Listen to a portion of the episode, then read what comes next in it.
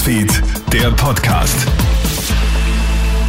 Einen schönen Sonntagnachmittag, Clemens Draxler im Krone Hit Studio mit einem kleinen Update. Mit Karl Merkatz ist ein großer Charakterdarsteller verstorben, dessen Verkörperungen sich in das kollektive Bewusstsein eingeprägt haben.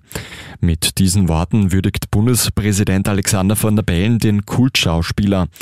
Merkatz war ja insbesondere für seine Rollen als Edmund Mundel Sackbauer in Ein echter Wiener geht nicht unter sowie als Fleischhauer Karl Bockerer bekannt. Wiens Bürgermeister Michael Ludwig spricht von einem Wutbürger mit dem Herz am rechten Fleck.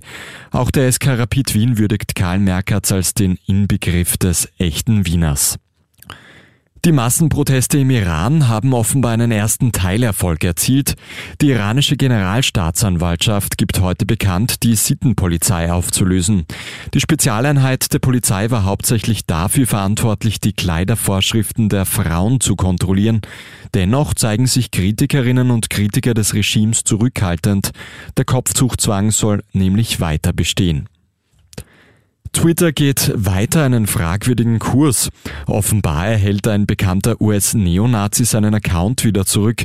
Der Mann wurde wegen seiner antisemitischen Aussagen gesperrt. Während er jetzt wieder auf Twitter Stimmung gegen jüdische Menschen machen darf, sperrt die Social-Media-Plattform mehrere antifaschistische Accounts.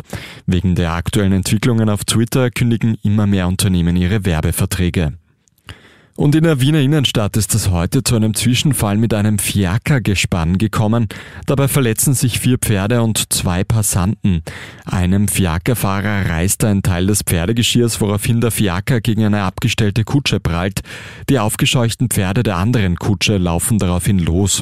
Eine beherzte Passantin kann die Zügel der Pferde schlussendlich fassen und die Tiere zum Stehen bringen.